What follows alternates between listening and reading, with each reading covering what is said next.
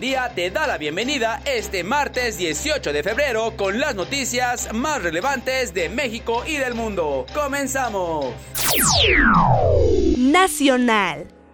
El peso mexicano concluyó con un ligero retroceso contra el dólar la primera jornada de la semana, luego de haber tocado su mejor nivel en 18 meses. El tipo de cambio terminó las operaciones en un nivel de 18.5620 pesos por billete verde, contra un previo oficial de 18.5520 unidades, con datos del Banco de México.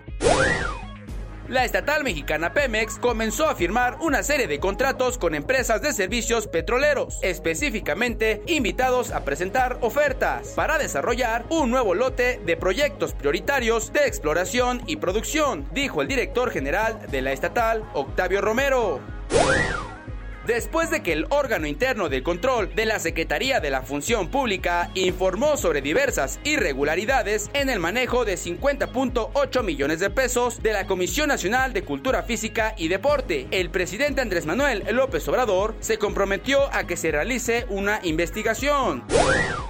La Comisión Reguladora de Energía buscará impedir que los productores de energía que cuenten con un permiso de autoabasto o cogeneración le vendan directamente a nuevos clientes, ya que no podrán volver los socios de sus proyectos, sino que ahora tendrán que realizar las comercializaciones a través del mercado mayorista o entrar al esquema de suministro básico de la Comisión Federal de Electricidad.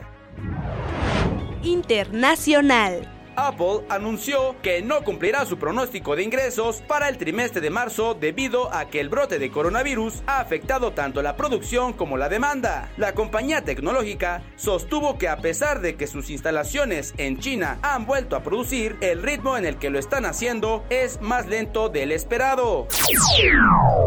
Muchas gracias por acompañarnos. Quedas bien informado de las noticias más importantes del día. Agradecemos tu compañía en este corte informativo. Te esperamos el día de mañana con más noticias. Yo soy Luis Quiñones y que tengas un increíble día. Hasta la próxima. Este es un servicio noticioso de la revista Estrategia Aduanera. Aduana al Día. EA Radio, la radio aduanera.